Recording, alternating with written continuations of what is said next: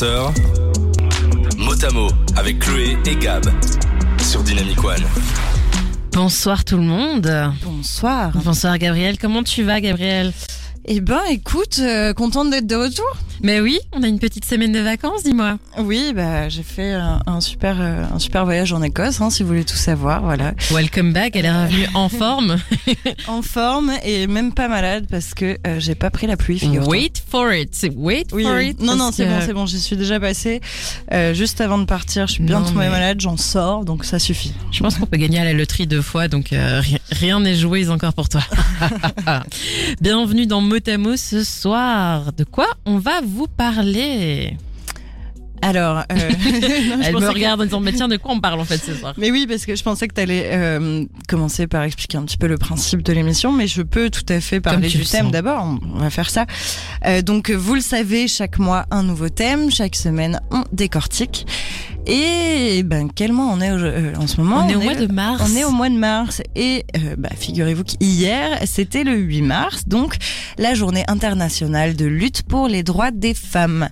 Du coup, on avait envie de dédier ce mois aux femmes justement et plus largement aux personnes avec utérus.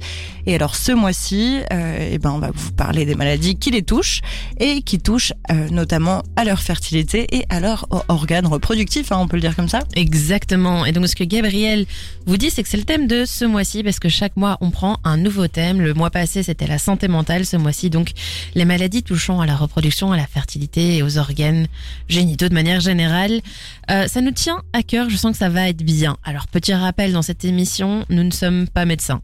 Ça, bon, c'est peut-être un grand regret, peut-être on a raté nos carrières, on ne sait pas. Mais on n'est pas médecin. Par contre, on est rempli de bienveillance et donc on l'espère que vous l'êtes également. Euh, on commence par quel sujet ce mois-ci Alors ce soir, c'est un sujet qui nous tient à cœur justement parce qu'on va vous parler de l'endométriose. Et pour ça, on a fait quelque chose d'incroyable. Enfin, Chloé a fait quelque chose d'incroyable. Elle a interviewé, euh, moi j'étais avec elle dans le cœur, euh, j'étais coincée dans le bus. Merci Ryanair. On a interviewé le docteur Stravos Karampelas, le chef de clinique de gynécologie au CHU Brugman. Encore le CHU Brugman, merci à eux. Euh, et donc, euh, le docteur Karampelas, il est spécialisé dans l'endométriose. Oui, on n'est pas médecin, mais on va vous en chercher. On aime bien vous donner les infos de la bouche d'experts, si on peut le dire. On a également deux témoins pour cette émission, Sylvia et Morgane, qui vont nous partager leur vécu. Alors, l'endométriose, ça ne vous dit peut-être rien? Eh bien, c'est ce soir, on vous en parle. Gab, tu veux faire un petit point réseaux sociaux, je t'en prie. Alors oui, euh, donc il semblerait par contre que euh, que les, on, ne soit pas en capacité de lire les messages sur dynamicone.be directement en dessous de la fenêtre où vous nous voyez. Coucou, essayez toujours, on sait jamais. Euh, mais sinon, vous avez de toute façon notre story sur Instagram dynamicone.be à laquelle vous pouvez réagir avec vos questions, vos remarques, vos témoignages vos réactions et vos petits messages d'amour qu'on aime tant et qu'on adorera lire. Et sinon, pendant la musique qui va arriver incessamment sous peu, je vais faire un petit post Facebook que vous pourrez commenter aussi dans le groupe Motamo-Dynamic One. Motamo avec Chloé et Gab sur Dynamic One. Et donc, ce qu'on vous disait, c'est que ce mois-ci, on va vous parler, on va dire, des maladies gynécologiques. On les a appelées comme ça, mais ça touche tout ce qui touche à la reproduction et à la fertilité. On vous en parlera ce mois-ci. Enfin, tout. Ce qu'on peut, en tout cas, en deux heures, en quatre Oui, émissions. ça. Du mieux qu'on peut. Alors, on va vous décortiquer une maladie qui touche euh, le système reproducteur et la fertilité. En tout cas, on va peut-être rappeler ce que c'est la fertilité d'abord. J'ai des gros bugs ce soir, mais ça va aller problème, mieux. J'ai pris aller. mes vitamines pourtant ce matin, je promets. La fertilité, c'est quoi? C'est la capacité à avoir des enfants. Alors, on ne va pas vous expliquer comment on fait des enfants. Vous le savez probablement, et si vous ne le savez pas, eh bien, allez voir, je sais pas, moi, c'est pas sorcier, il était une fois, enfin, ce genre d'émission euh, culte pour nous. C'est ça, nos émissions préférées. Exactement. Par contre, euh, donc on va pas vous expliquer comment on fait les enfants, mais par contre, on va vous parler des organes de reproduction et des maladies qui peuvent les toucher, on l'a dit. Mais alors du coup, petit rappel, quels sont les organes qui composent l'appareil reproductif dit féminin? Alors déjà, euh, le plus connu, c'est la vulve. Elle est elle-même composée de plusieurs éléments, donc le pubis, les grandes lèvres, les petites lèvres, le clitoris et son gland, le vestibule vulvaire, ça c'est un mot qu'on connaît pas très bien. En fait, c'est la zone entre les petites lèvres où on trouve notamment l'urètre, par là où on fait pipi, et l'entrée du vagin. Cette zone a un nom, je l'ai appris en préparant cette émission et je le partage avec vous, c'est le vestibule vulvaire. Et donc dans la vulve, en plus de tout ça, il y a aussi les glandes vestibulaires majeures, ça c'est un petit peu plus compliqué. Euh, donc on en a déjà un petit peu parlé lors du mois sur les EST de la vulve. On en reparlera un petit peu euh, plus tard dans le mois.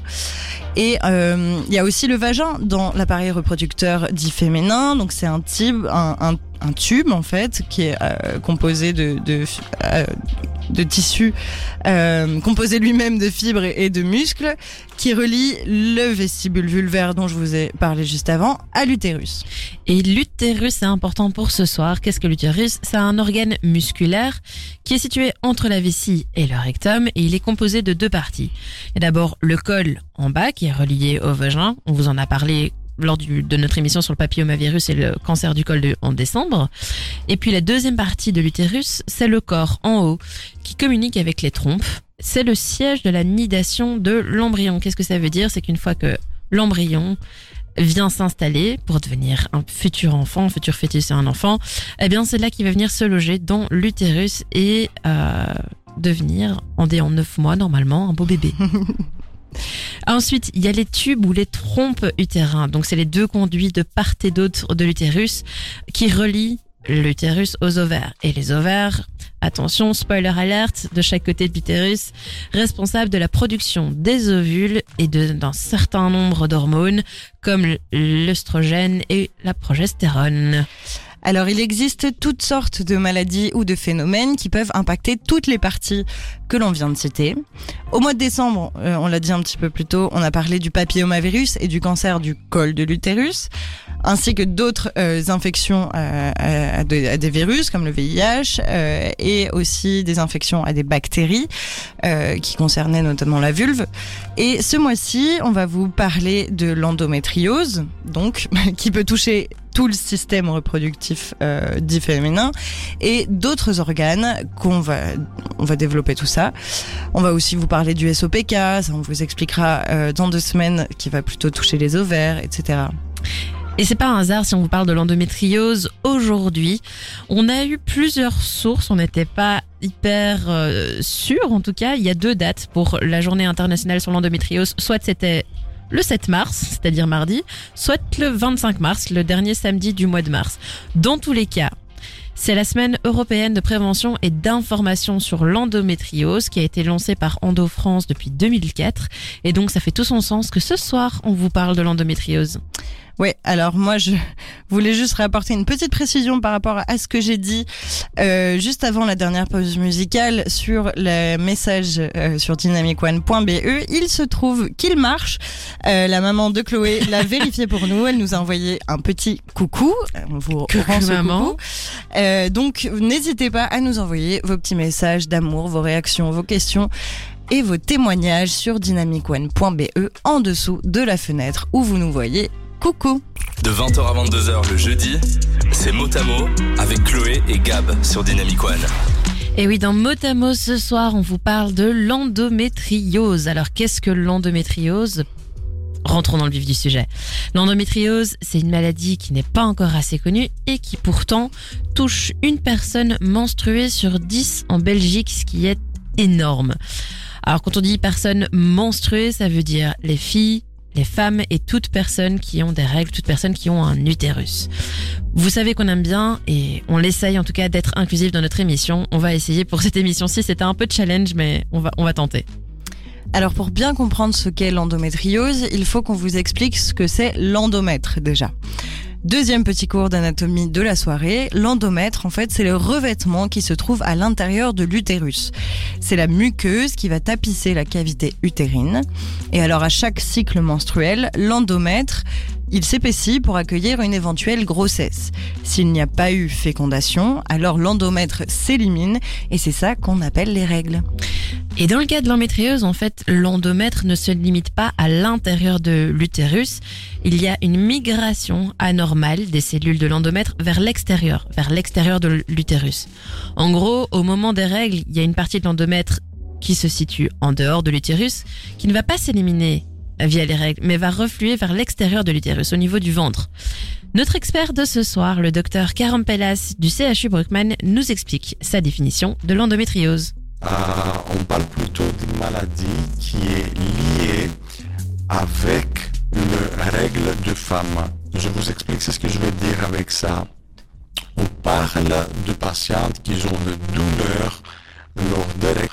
Et en effet, c'est des tissus endométriales, c'est des tissus qui viennent de la cavité de l'utérus, qui se trouvent en dehors de l'utérus. En dehors de la cavité de l'utérus, ça veut dire qu'ils se trouvent soit dans le muscle de l'utérus, soit en dehors au niveau du péritoine, au niveau des ovaires, au niveau des trompes ou au niveau d'autres organes comme au niveau de l'intestin. Euh, ça, c'est plutôt la définition de l'endométriose. Comme vous l'avez pu l'entendre, l'extrait, il y a un petit souci euh, qu'on n'avait pas euh, en dehors de l'émission, donc on va on va checker ça pour pour les prochains extraits. J'espère que vous avez pu quand même comprendre un peu de la définition de l'endométriose, mais on va peut-être un peu le reclarifier. Alors, donc la localisation anormale de ces tissus endométriaux, donc en dehors de la cavité utérine, comme on l'a expliqué avant l'extrait, euh, c'est ce qui va créer en fait ce qu'on appelle des foyers d'endométriose, donc comme des lésions, des adhérences et ou des kystes endométriosiques. Et là, c'est à mon tour, en fait. C'est ça. Mhm. Cela peut toucher différents organes, comme le disait notre expert, si vous l'avez pu l'entendre, et s'étendre euh, vers différentes zones. Ça peut s'étendre vers le péritoine. Le péritoine, c'est la petite membrane, la fine membrane qui recouvre tous les organes de l'abdomen. Ce sont ce qu'on appelle les lésions d'endométriose superficielle. Ensuite, ça peut être le cas, euh, ce sont les trompes et les ovaires. On parle alors de lésions d'endométriose annexielle. Quand c'est sur l'ovaire, on parle souvent de kyste, qu'on appelle alors un, un, endométriome. Et enfin, on a ce qu'on appelle l'endométriose profonde, qui touche les intestins, la vessie et dans quelques rares cas d'autres organes comme le diaphragme, le poumon, etc. Alors, l'endométriose, elle fait partie des maladies gynécologiques chroniques. Si vous vous en rappelez, j'ai l'impression qu'on vous le rappelle chaque semaine. Mais les maladies chroniques, on en a parlé euh, pendant nos émissions du mois de novembre. Exact. Une maladie chronique, c'est une maladie de longue durée qui est évolutive, souvent associée à une invalidité et qui ne peut pas se guérir en général. L'invalidité dans le cas d'une endométriose, euh, ce sont les douleurs qui sont intenses lors des cycles menstruels. Alors pourquoi au moment des règles? Bah, Parce que l'endométriose, c'est hormonodépendant, ça dépend des hormones. Et les foyers d'endométriose, qui sont en dehors de l'utérus, le sont aussi dépendants aux hormones. Donc ils vont réagir au cycle menstruel comme quand vous avez vos règles. Ce qui veut dire qu'à chaque fois que les règles sont là, les foyers d'endométriose vont réagir donc et créer de l'inflammation. L'inflammation, on en a déjà parlé, euh, c'est ça qui fait mal, qui gonfle, qui rougit, c'est tout ça. Attention par contre, euh, pour certaines, il y a aussi des douleurs en dehors des cycles, mais ça, on reviendra on y reviendra dans notre deuxième partie sur ces douleurs anormales et intenses. Les symptômes qui sont liés à l'endométriose, ils peuvent commencer dès l'apparition des premières règles et s'arrêtent en général euh, à la ménopause quand on n'a plus les règles. Des 20h, mot à mot avec Chloé et Gab sur Dynamic One. Re-bienvenue dans Motamo. Si vous venez de nous rejoindre, on parle de l'endométriose. On pense qu'on a réglé notre petit souci d'extrait audio. On va voir pour la suite. Accrochez-vous. On rentre dans notre partie. Quelles sont les causes de l'endométriose? Alors, il y a plusieurs théories et vous vous y attendez. L'origine est à nouveau multifactorielle. C'est un peu euh, un standard en fait ouais. dans notre émission. Euh, L'une des premières hypothèses, c'est que les règles, euh, plutôt que de s'écouler par le vagin, comme elles sont censées faire normalement, elles refluent en fait vers les trompes de Fallope et migrent vers les ovaires et ou les organes avoisinants. Alors du coup, on a exposé cette théorie au docteur Carampelas et voici sa réponse. Euh, en effet, ça c'est une de, euh, des hypothèses qu'on a actuellement par rapport de la genèse de l'endométriose, par rapport de comment est-ce que l'endométriose se forme.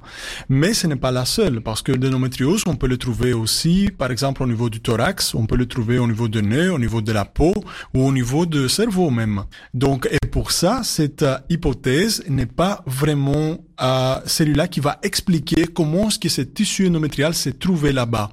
Euh, il, y a, il y en a plusieurs, plusieurs hypothèses, mais il n'y a pas une seule hypothèse qui peut expliquer ce phénomène de l'endométriose.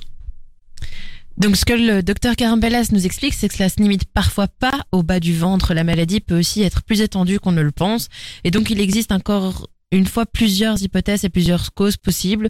Ce qu'on sait, c'est que même si chaque personne est, différente, il existe certaines prédispositions. Il y a une cause environnementale. Euh, on sait maintenant qui, euh, euh, que le, les patients, on va dire, qui habitent dans, les villes où il y a vraiment beaucoup de pollution, euh, ils, ils ont plus de risques d'avoir de l'endométriose. Le, les personnes qui ont des anomalies euh, anatomiques, ils ont plus de risques de développer de, de l'endométriose. Euh, les personnes, par exemple, qui ont quelqu'un dans la famille qui a eu déjà de l'endométriose, ils ont plus de risques d'avoir de l'endométriose. Alors, ce qu'il faut retenir, c'est qu'encore une fois, on ne peut pas pointer du doigt une cause définie de l'endométriose. Il peut y avoir plusieurs choses, donc par exemple des facteurs génétiques. S'il y a de l'endométriose dans la famille, euh, il y a plus de chances que vous en ayez.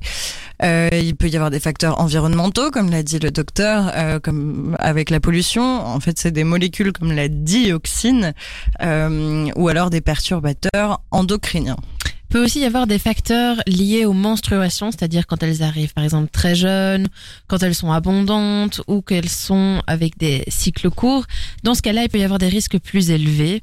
Il le disait aussi le docteur Carampailas, c'est dans le cas aussi où il y a des anomalies anatomiques, des anomalies du col de l'utérus qui gênent l'évacuation des règles par exemple. Alors, je vérifie si on a des petits messages depuis tout à l'heure, maintenant que ça remarche. Eh bien, non.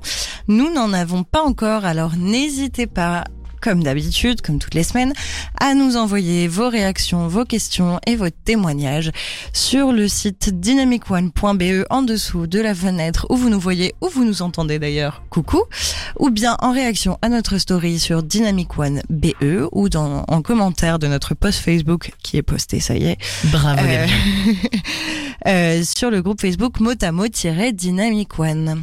De 20h à 22h le jeudi, c'est Motamo avec Chloé et Gab sur Dynamic One. Et on arrive dans notre deuxième partie, symptômes et vie au quotidien. Dans Motamo ce soir, on vous parle des maladies qui touchent les femmes, qui touchent les personnes avec un utérus et plus précisément les personnes atteintes d'endométriose. On attaque maintenant la partie vie quotidienne, les signes visibles.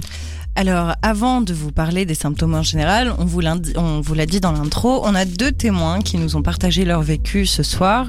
C'est Sylvia et Morgane. Euh, Sylvia qui nous a fait des, des vocaux, comme vous avez l'habitude d'entendre, et Morgane qui nous a fait un témoignage écrit. On écoute tout de suite Sylvia. Ça a commencé déjà très jeune. J'ai eu mes premières règles à 10 ans. Et un an après, je dirais, ça a commencé avec de très fortes douleurs dans le bas du ventre, des crampes qui t'empêchent de rester debout. Et je vais vous lire du coup tout de suite le témoignage de Morgane. Dès mes premières règles, j'ai ressenti de fortes douleurs hors prise d'un moyen contraceptif. Les antidouleurs et anti-inflammatoires ne font aucun effet au point qu'il est déjà arrivé de vomir de douleur. Mes plaintes ont trouvé peu d'écoute auprès des gynécologues rencontrés. Ceci m'a réduit au silence, je n'en ai plus parlé aux professionnels. Morgane et Sylvia, elles en parlent toutes les deux. Les symptômes les plus connus, le symptôme le plus connu de l'endométriose, c'est probablement les douleurs qui surviennent au moment des règles. Alors, pour toutes les personnes qui ont des règles, il arrive qu'on ait mal pendant les règles. Dans le cas de l'endométriose, ces douleurs sont un calvaire. Elles sont intenses et elles sont invalidantes. Les patients décrivent ces douleurs comme des coups de poignard, des grosses crampes ou des spasmes au niveau du bas-ventre. Elles peuvent aller jusqu'à ne plus savoir sortir de chez soi, de leur lit, voire jusqu'à l'évanouissement ou les vomissements même, comme disait euh, Morgane. Les règles douloureuses, c'est ce qu'on appelle la dysménorrhée, mais il n'y a pas que les douleurs de règles comme symptômes. Non, il y a d'autres douleurs chroniques et cycliques, comme des douleurs pelviennes, chroniques, donc au niveau du bassin, du bas du dos, les cuisses, etc. Il y a les douleurs pendant les rapports sexuels, c'est ce qu'on appelle la dyspareunie. Alors retenez bien ce terme parce qu'on le réutilisera. Euh, des douleurs lors de la miction, c'est-à-dire lors lors de, du fait de faire pipi, d'uriner, ou lors de la défécation, etc., etc. Attention, La fréquence et l'intensité de ces douleurs n'est pas liée au type d'endométriose. Pour rappel, l'endométriose superficielle, annexielle ou profonde, en fonction de quelle euh, zone d'organe il atteint. Et cette intensité et cette fréquence des douleurs ne sont pas non plus liées à l'étendue de la maladie. Un seul fragment d'endomètre mal placé peut engendrer des douleurs plus intenses que plusieurs fragments. Et encore attention, il y a aussi des douleurs qui arrivent en dehors des règles. Ou bien il arrive aussi, mais plus rarement, qu'une personne atteinte d'endométriose n'ait pas de douleur. Et alors on parle de maladie silencieuse. Ça sera encore moins évident pour le diagnostic, ça on y reviendra euh, à la partie diagnostic. Mais dans ce cas-ci euh, d'endométriose, euh, elle est détectée quand les personnes consultent pour des problèmes de fertilité, ça aussi on y reviendra. Comme souvent, on vous le rappelle que chaque personne est bien différente et donc les symptômes sont variables d'une patiente, d'un patient à l'autre. Je dis un patient parce qu'on parle de personnes avec utérus aussi ce soir. Par contre, un symptôme qui est partagé, c'est la fatigue chronique et ce symptôme-là, il revient quand même assez souvent. Les douleurs, elles peuvent aussi varier en fonction des organes touchés, évidemment. Comme on vous le disait plus tôt, ça peut toucher le système digestif, comme les intestins, le rectum, etc. La vessie aussi, ça peut toucher à plein d'endroits. Et donc, dans ce cas, il peut y avoir des troubles intestinaux, comme des crampes, de la constipation, des diarrhées, du sang dans les selles etc. Et plein d'autres choses sympas comme ça. Et donc, comme disait Gabriel, ça peut aussi toucher le système urinaire, comme l'urètre et la l'urtère, pardon, et la vessie. Dans ce cas, il peut aussi avoir des problèmes urinaires avec des sensations de brûlure, du sang dans les urines, etc., etc. Ça peut toucher aussi les ligaments utérosacré, donc les, parois du vagin aussi. Et euh, certaines formes d'endométriose peuvent toucher le foie, les poumons, le diaphragme, voire même jusqu'au cerveau. Alors le but c'est pas du tout de vous faire peur, euh, mais de vous sensibiliser au fait que chaque endométriose est différente et elle est liée aux douleurs de règles, mais ça ne résume pas à ça. Et c'est ce qu'il faut retenir dans cette partie-ci, c'est que oui, une grande partie des symptômes sont liés aux règles, mais il y en a d'autres, pas pour toutes les patientes.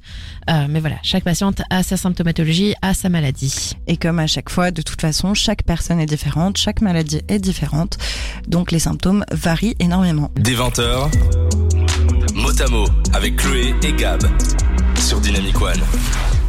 Dans cette deuxième partie, toujours sur l'endométriose, on vous parle de la vie au quotidien.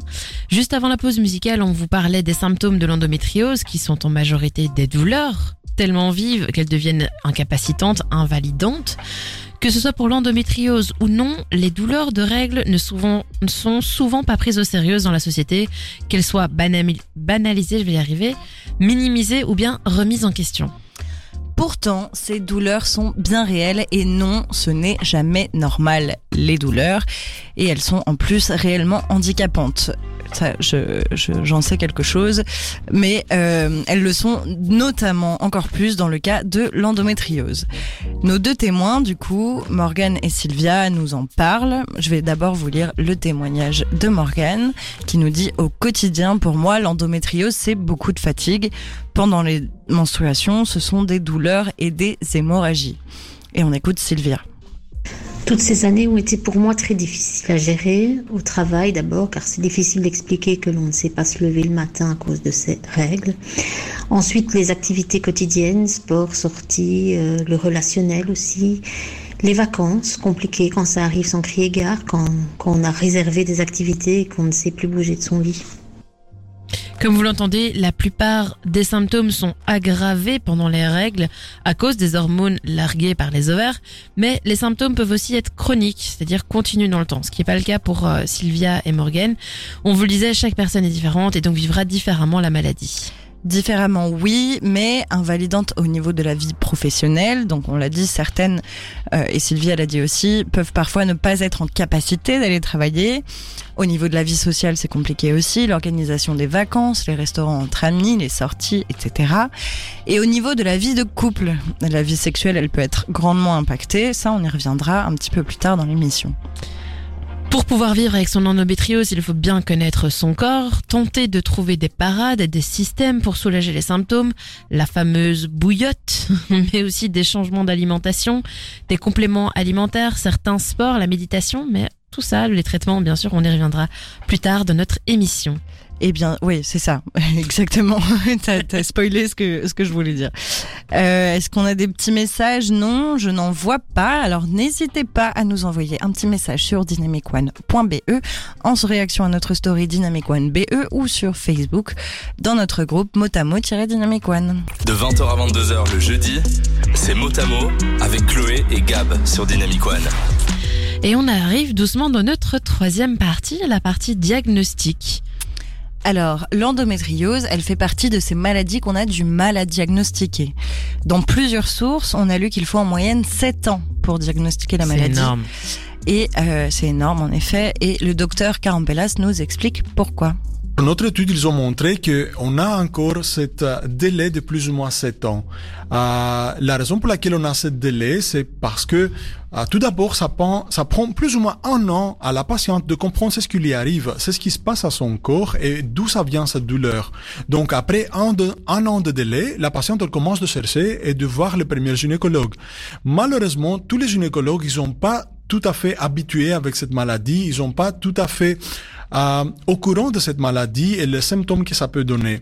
Donc, et ça, ça peut durer plus ou moins 5 à 6 ans d'avoir un diagnostic. Avant d'arriver au diagnostic, il faut que quand une patiente exprime des douleurs intenses de règles ou du bas du ventre ou de la dyspareunie, donc la douleur pendant les rapports sexuels, il faut que le médecin pense à suspecter l'endométriose.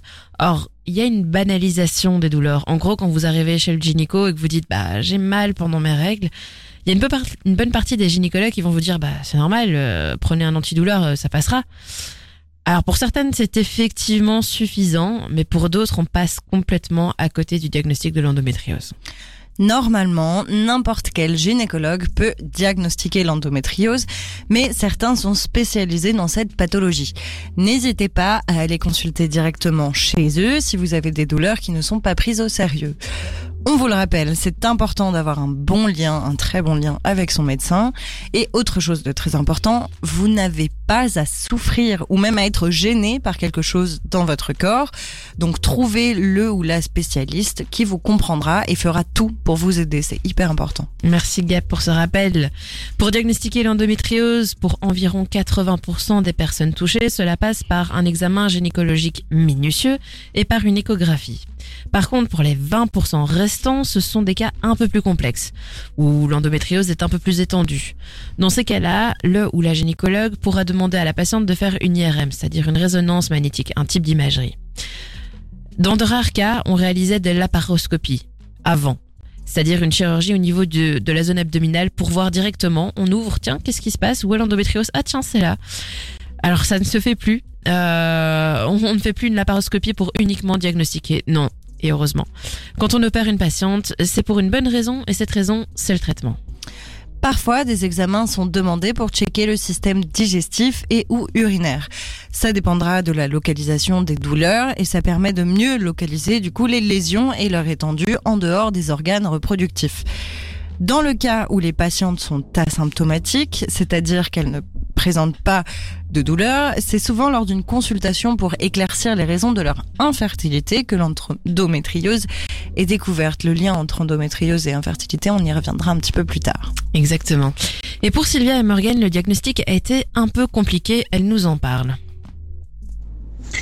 Le diagnostic a été posé très très tard. Je rappelle que j'ai 45 ans et qu'à l'époque on ne parlait pas du tout de ça. Je pense que c'était aux environs de mes 25 ans. J'avais déjà vu trois gynécologues à l'époque et les réponses étaient fort identiques comme oui les règles peuvent parfois faire mal, je ne sens rien à la palpation, le frottis négatif, tout va bien donc euh, voilà, je continue à chercher, je tombe sur ce gyné qui me parle pour la première fois de cette maladie et qui pratique une laparoscopie pour enlever les zones visibles de l'endométriose, ce qui m'a soulagée pendant environ 2-3 mois. On le rappelle, ce que Morgane a dit euh, euh, tout à l'heure dans l'extrait qu'on a lu, enfin tout à l'heure dans le- l'extrait qu'on a lu précédemment, ces plaintes de douleur avaient été peu reçues par les gynécologues, ce qui a fait qu'elle a- elle en a plus parlé pendant longtemps. euh, elle s'est tue, et donc son diagnostic à elle s'est passé comme ça. Le diagnostic a été posé suite à un examen clinique chez un nouveau gynécologue en 2021, 23 ans après mes premières règles et premières plaintes. Diagnostic confirmé par prise de sang, IRM et échographie.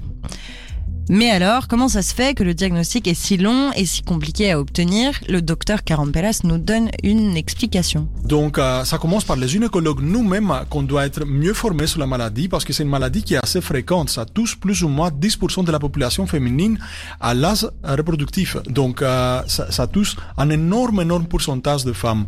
Donc, euh, ça commence par les gynécologues et je pense que par après, ça touche aussi les autres spécialisations euh, comme la médecine générale, par exemple, le chirurgien digestif ou le chirurgien urologue. Si on résume, c'est bien que les professionnels de la santé en général ne sont pas assez formés à la maladie, que ce soit les gynécologues, certes, mais aussi les médecins généralistes, par exemple. Les règles douloureuses, on le répète encore une fois, et ça j'y tiens vraiment, vraiment, vraiment beaucoup, elles sont trop banalisées et pas assez prises au sérieux. Et on vous le rappelle aussi, on n'est pas médecin, même si parfois on aimerait bien. Donc, au moindre doute, en cas de gros inconfort ou de douleur, allez consulter. Et si la réponse du professionnel ne vous plaît pas ou ne répond pas à vos questions, n'hésitez surtout pas à aller demander un autre avis et à consulter d'autres professionnels de la santé, peut-être plus spécialisés dans ce que vous suspectez. Tout à fait. Et c'est là où important. Gab, elle fait un dab euh, pour confirmer ce que je dis. Exactement. Non, non, c'est hyper important. On vous le répète à chaque émission, mais euh, d'autant plus. Surtout, enfin, moi, j'ai eu beaucoup d'expérience avec des gynécologues qui ne répondaient absolument pas à mes questions et qui minimisaient ce que j'avais. On en parlera bientôt d'ailleurs.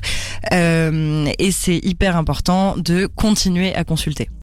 Jusqu'à 22h, Chloé et Gab vous parlent santé dans Motamo sur Dynamic One. Comme on vous le disait, ce mois-ci, on vous parle des maladies qui touchent la reproduction et la fertilité. Avec l'endométriose, on est en plein dedans, car elle peut provoquer des problèmes d'infertilité. C'est ce dont on veut vous parler dans cette section, la liaison, le lien qu'il y a entre l'infertilité et l'endométriose, puisque l'endométriose, c'est la première cause d'infertilité chez la femme. Alors, toutes les personnes atteintes d'endométriose ne sont pas infertiles ou stériles. Environ 40% des femmes atteintes d'endométriose ont des problèmes de fertilité. Mais alors, pourquoi l'endométriose peut-elle causer de l'infertilité chez certaines d'entre elles? Le docteur Carampelas nous explique. L'endométriose, il a un impact direct sur les ovaires, surtout quand il y a ce qu'on appelle des kystes d'endométriose, ce qu'on appelle des endométriomes. Euh, ce type de kyste, il peut ré réduire, il peut diminuer les réserves ovariennes de la patiente. Ça, c'est la première façon que la maladie peut avoir un impact sur la fertilité. Le deuxième, c'est par les adhérences. Ça veut dire que le, les organes génitaux, ils collent un avec l'autre. Parfois, il y a les trompes qui collent avec les ovaires ou les trompes qui collent avec l'utérus ou avec l'intestin. Et ça, ça bloque le passage. Ça veut dire qu'il y a un blocage mécanique aussi, à part que le, le fait que l'endométriose, il a un impact direct sur les, le, sur les ovocytes. Ah, mais le, le troisième facteur, c'est bien sûr le fait que la patiente, ah, elle ne peut plus avoir de rapports sexuels. Ah, pourquoi? Parce qu'elle a mal. Donc, on a un triple effet de, de l'endométriose sur le euh, sur l'infertilité, sur la fertilité de la Donc si vous avez un diagnostic d'endométriose et que vous avez un désir de grossesse, il faut savoir qu'il y a un risque d'infertilité et il vaut mieux consulter. Alors ce qui est paradoxal, c'est que parfois c'est l'inverse qui se passe, c'est que le diagnostic de l'endométriose est posé suite à une investigation sur les raisons de l'infertilité. Parce qu'il y a des problèmes d'infertilité, bah, on va consulter. Et quand on va consulter, une des causes, bah, c'est potentiellement l'endométriose. Attention, L'infertilité peut avoir d'autres explications que l'endométriose et l'endométriose n'est pas nécessairement synonyme d'infertilité. On le rappelle, ce n'est que pour que 40% des cas. On sait qu'au plus tôt l'endométriose est diagnostiquée, au plus vite une prise en charge adéquate peut commencer. Et dans le cas des patientes infertiles ou, stériles, avoir un diagnostic précoce permet aussi d'aider la patiente à booster sa fertilité. Donc pas stérile, infertile. Dans le cas de Morgane par exemple, c'est un peu compliqué. Elle nous parle de la PMA, la procréation médicalement assistée. Le diagnostic n'est pas digéré. Le parcours PMA étant une épreuve, je me demande souvent si tomber enceinte aurait été plus facile avec un diagnostic plus précoce et une prise en charge différente. Je ressens beaucoup de sentiments d'injustice et de colère. Et parfois, je m'en veux de m'être dit que finalement, j'étais trop douillette. Alors non, Morgane n'est pas trop douillette, ça on le sait, et on comprend son sentiment d'injustice complètement. Et elle n'est pas la seule à partager ce diagnostic tardif, d'où l'importance de consulter jusqu'à avoir une explication de ses symptômes. Ouais, Morgan expliquait 23 ans pour avoir un diagnostic comparé à la moyenne qui est déjà énorme de 7 ans. C'est énorme. Ouais. Si la personne atteinte d'endométriose euh, et si elle a des soucis d'infertilité, exprime un désir profond d'avoir un enfant, d'avoir d'expériencer une, une grossesse, il existe plusieurs possibilités. Déjà des traitements, une intervention chirurgicale, voire une PMA, c'est-à-dire une procréation médicalement assistée. La PMA, donc la, procréation médicalement assistée, elle comprend soit des stimulations ovariennes, l'insémination artificielle et ou la fécondation in vitro. Et pour ça, il existe toute une équipe de spécialistes qui peut aider. Je suis en train de regarder si on a des petits messages. Oui, on a reçu un message d'Yves qui nous dit j'espère que votre émission sera aussi entendue par la jante masculine.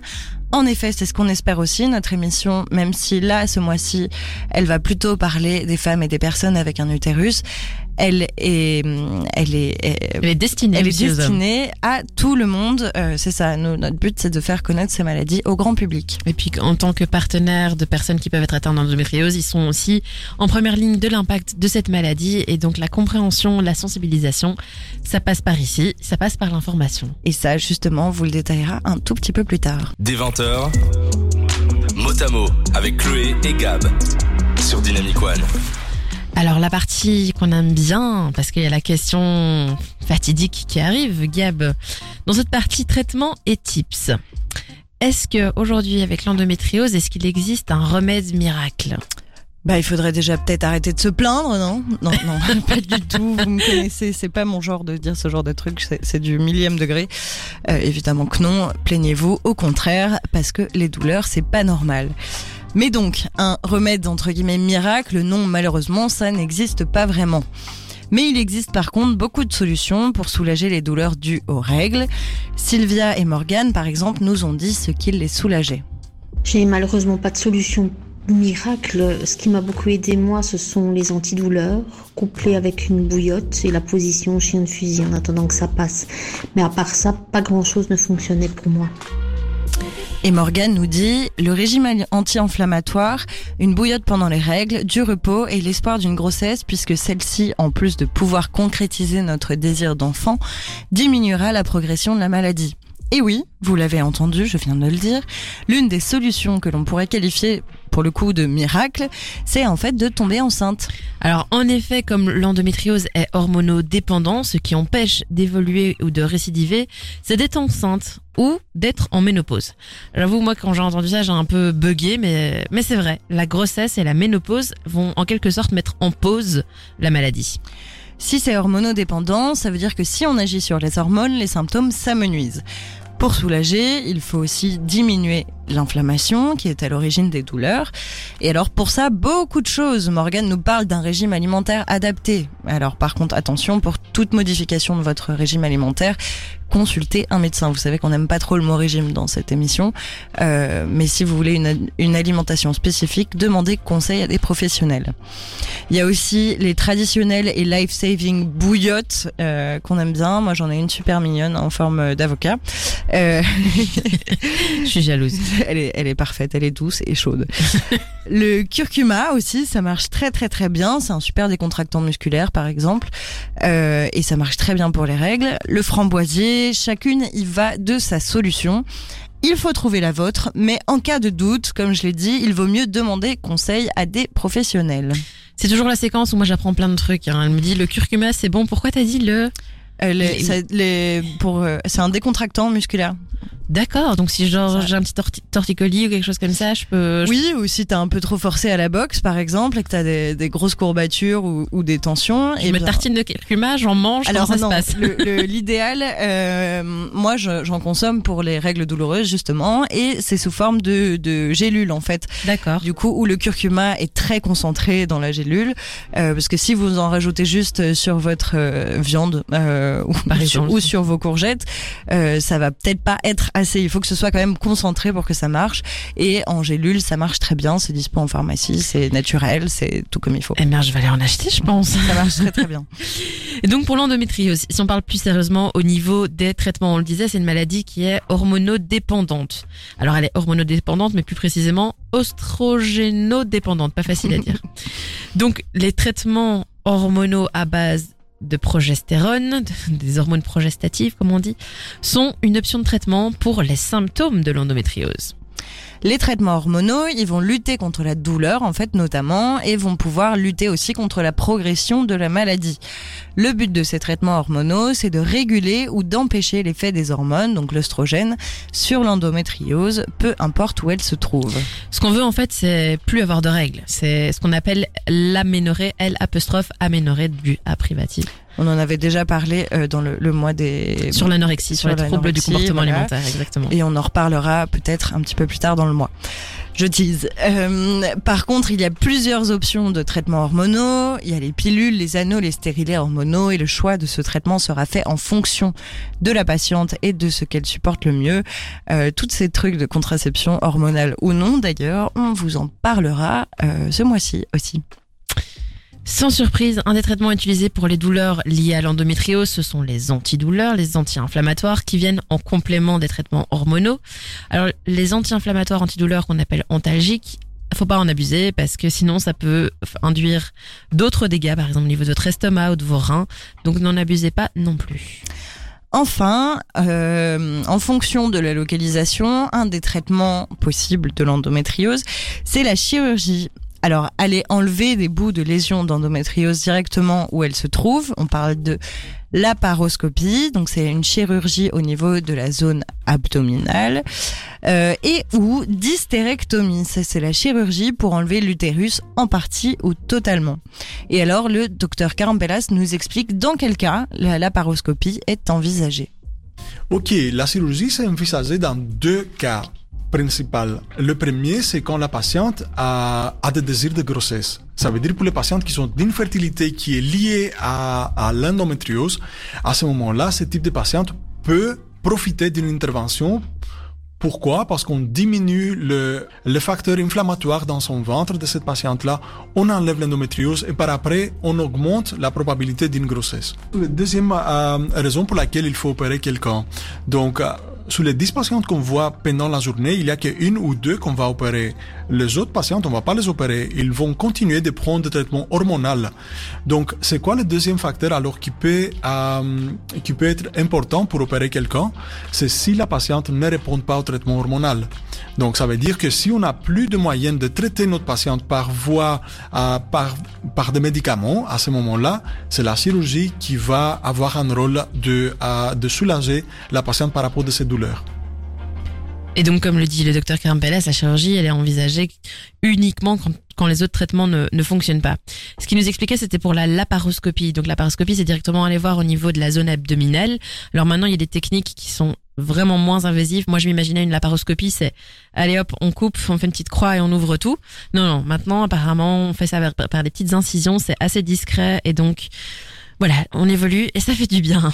Il y a aussi ce qu'on appelle l'hystérectomie euh, que Gab a défini juste avant. On en reparlera. Un dernier traitement possible, c'est la ménopause artificielle. Alors comment est-ce qu'on fait une ménopause artificielle? C'est via des injections sous-cutanées, sous la peau, euh, d'un médicament qui va inhiber la production d'oestrogènes.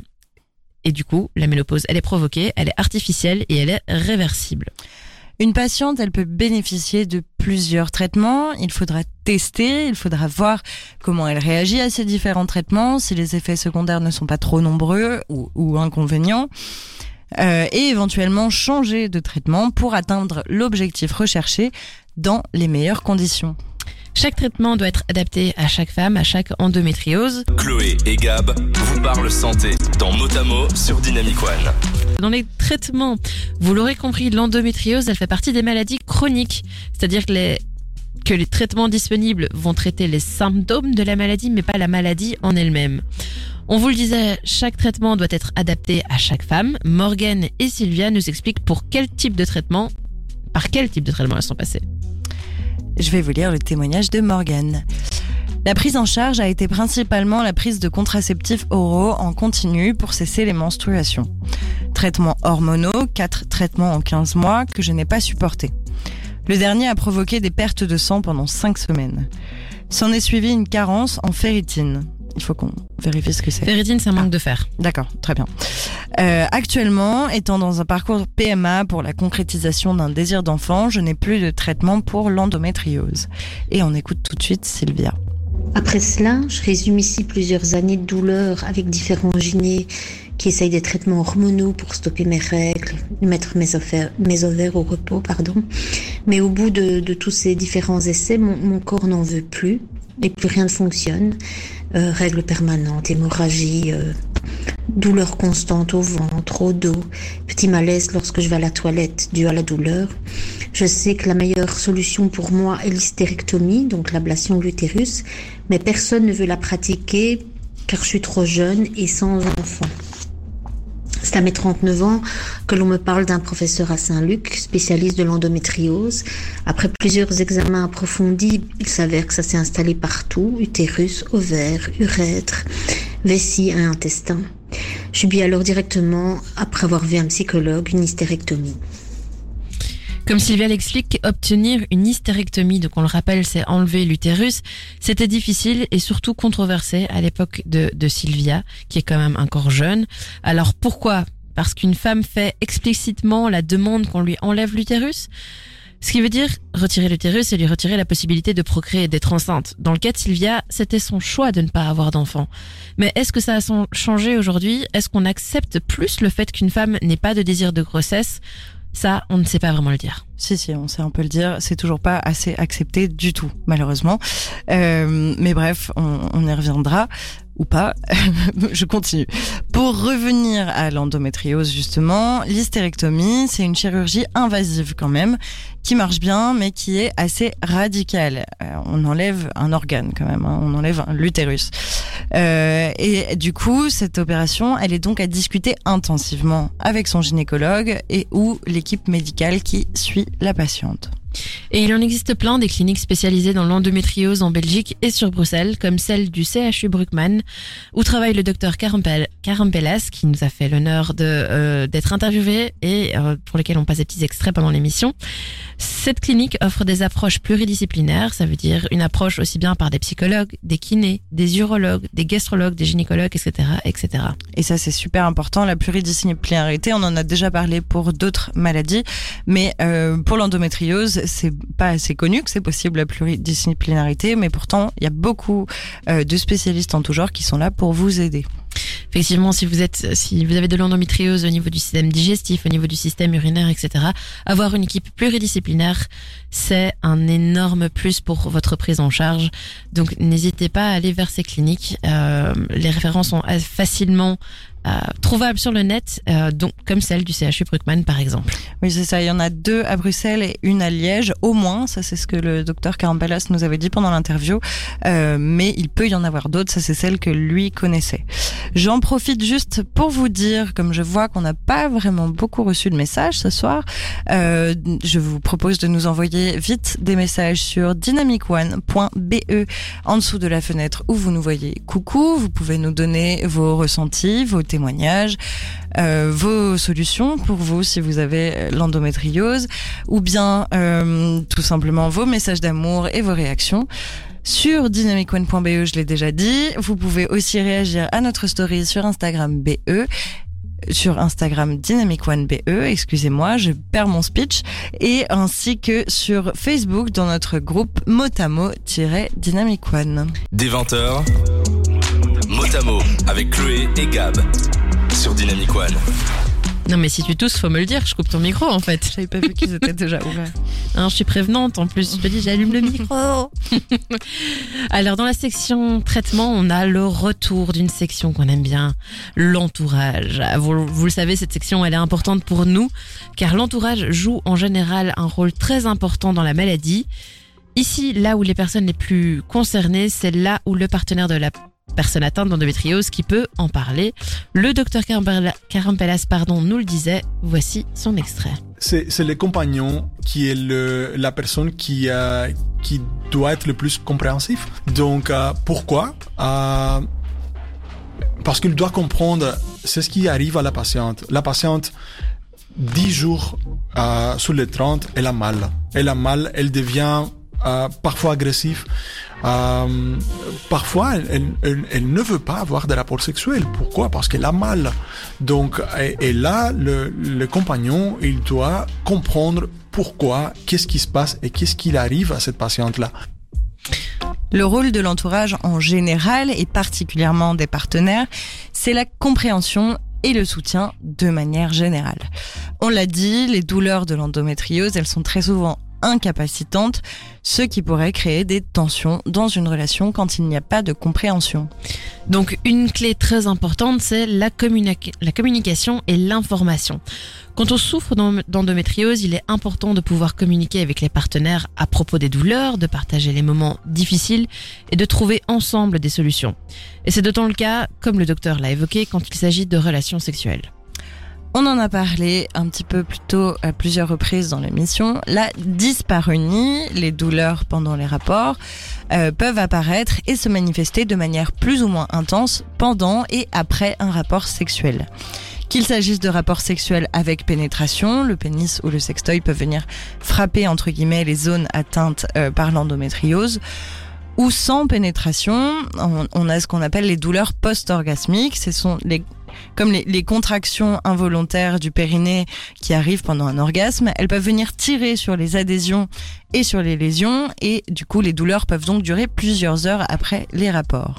La dyspareunie, même si elle n'est pas forcément systématique, elle peut entraîner des appréhensions, elle peut venir perturber la libido, en plus des traitements hormonaux qui peuvent déjà la perturber.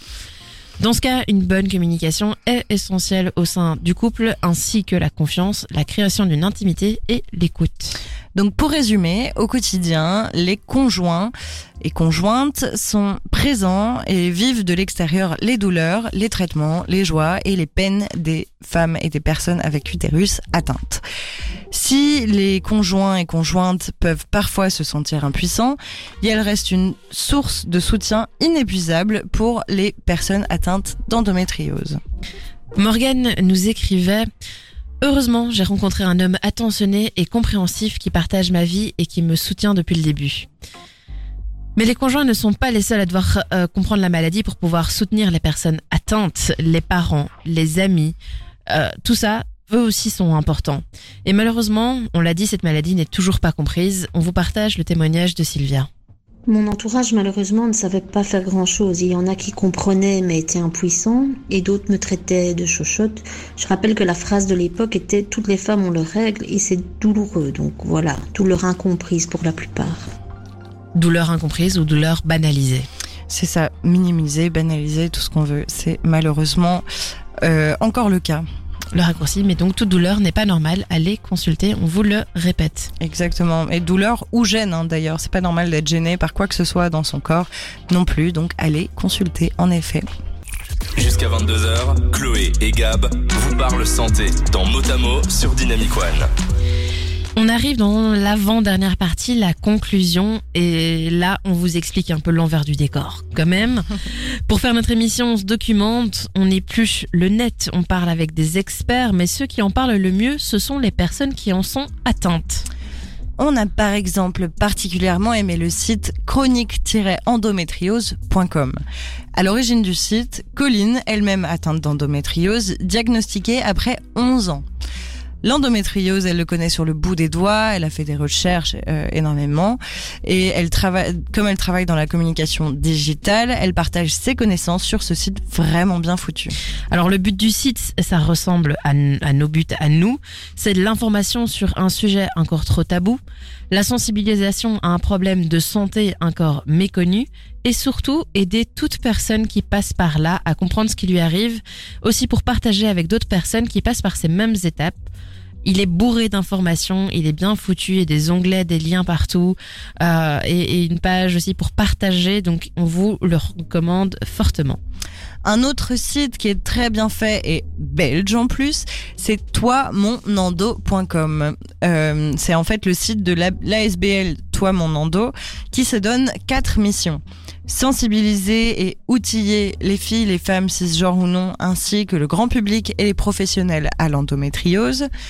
Accompagner et soutenir les personnes vivant avec la maladie rassembler et créer une communauté positive et bienveillante autour de l'endométriose et enfin agir pour la reconnaissance de la maladie et l'accès démocratique au diagnostic et aux soins pour tous. Alors c'est toimonendo.com. Voilà. Et si vous voulez participer à un événement pour soutenir la cause et faire un peu de sport par la même occasion, le samedi 25 mars 2023 aura lieu une marche internationale organisée par l'organisme Endomarche pour la dixième édition de cette marche-là. C'est un événement mondial, euh, en présentiel ainsi qu'en virtuel. Je savais pas. Un- avec beaucoup d'intervenants, d'intervenantes. Vous pouvez retrouver toutes les informations sur endomarche.org.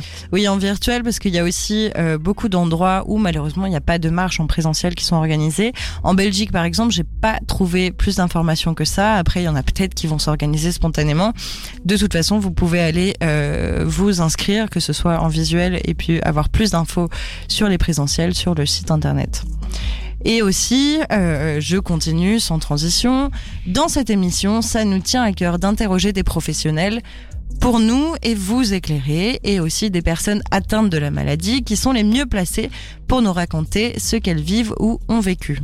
Et ce qu'on aime particulièrement leur demander, c'est est-ce que vous avez un message que vous voulez transmettre? Donc voici ce que Morgan, le docteur Carampelas et Sylvia ont à partager. Alors Morgane nous dit Je souhaite énormément de courage aux autres personnes souffrant de cette maladie. Surtout, nous devons nous entourer de professionnels connaissant la maladie, être soutenus dans notre couple. En résumé, trouver des personnes qui nous veulent du bien. Voici pour le docteur Carampelas et pour Sylvia. Mais ils doivent comprendre qu'il y a d'espoir. Ce n'est pas seulement la chirurgie, le- la, la, la seule solution pour ce type de patiente. Ah, mais à part que le gynécologue aussi, ce n'est pas la seule solution. On a aussi les kinés. On a des kinés spécialisés qui peuvent aider. On a des psychologues spécialisés en hypnose. On a, euh, on a, on a des sexologues à notre disposition. Euh, D'avoir une clinique d'endométriose, ça ne va pas dire que c'est une seule personne qui fait tout. Absolument pas. On a des chirurgiens digestifs, on a des urologues, on a des personnes qui peuvent aider cette, cette euh, patiente qui souffre de cette maladie. C'est juste c'est juste à dire qu'il y a d'espoir pour toute cette patiente. Euh, et on trouve des solutions sur la majorité de notre patiente. Chirurgicale ou pas, il y a une solution. J'aimerais dire aux personnes qui en souffrent courage. Il y a maintenant des solutions et des spécialistes et il ne faut surtout pas hésiter à consulter et parfois plusieurs personnes. Tant que vous ne vous sentez pas écouté, cherchez la bonne personne, le bon spécialiste. Euh, Mettez-vous bien en tête que aucune douleur n'est normale. Et on adore quand c'est nos témoins eux-mêmes qui partagent les messages qu'on cherche à faire passer. Exactement, le mot de la fin de Sylvia, c'est ce que absolument ce que je- j'essaye de vous transmettre, euh, ce qu'on essaye de vous transmettre d'ailleurs, il n'y a pas que moi. Et, euh, En fait, je suis là, c'est vrai. Euh, ah, c'est vrai. Euh, c'est ce qu'on essaye de vous transmettre et c'est hyper important. Les douleurs, c'est pas normal. Des 20h, mot à mot avec Chloé et Gab sur Dynamic One. Ah, la dernière section, les take-home messages, les messages à prendre avec vous à la maison. On va vous les lire un à un avec la douceur et la délicatesse de nos voix comme tous les jeudis soirs avant 22h. Aucune douleur n'est normale. Vous êtes légitime.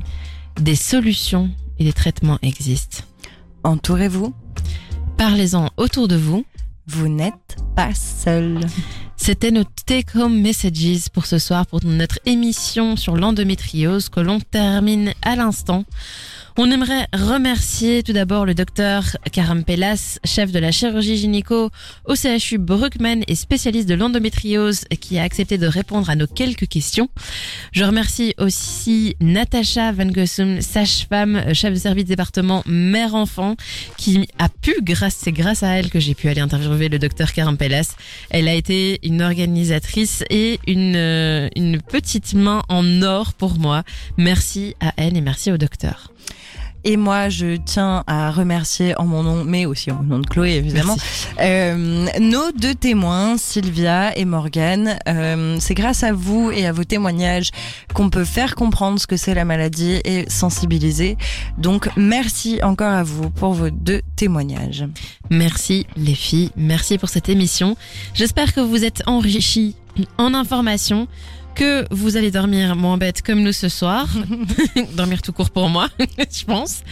On vous souhaite une très belle nuit. On vous retrouve jeudi prochain, même heure, même endroit, 20h pour Motamo. Et oui, en effet, merci de nous avoir écoutés. Cette émission, elle nous tenait à cœur. Tout ce mois-ci nous tient à cœur, même si toutes nos émissions nous tiennent à cœur. En effet, on se retrouve la semaine prochaine. On va continuer sur le mois euh, qui rend hommage aux femmes et cisgenres ou non, et aux personnes avec des utérus, euh, en vous parlant la semaine prochaine, pardon, euh, du SOPK, le syndrome des ovaires micro-polykystiques. Et je vais peut-être juste terminer. J'ai oublié de remercier Jessica qui m'a accueilli au CHU Bruckmann et qui m'a mené dans ce dédale de couloirs et de salles et qui m'a accueilli euh, gentiment. Merci aussi à toi, Jessica. Voilà. Merci, Gab, pour le teasing pour la semaine prochaine aussi. Eh bien, merci à toi pour cette émission. Merci, chers auditeurs, de nous avoir écoutés et je vous souhaite une excellente soirée. Bonne nuit.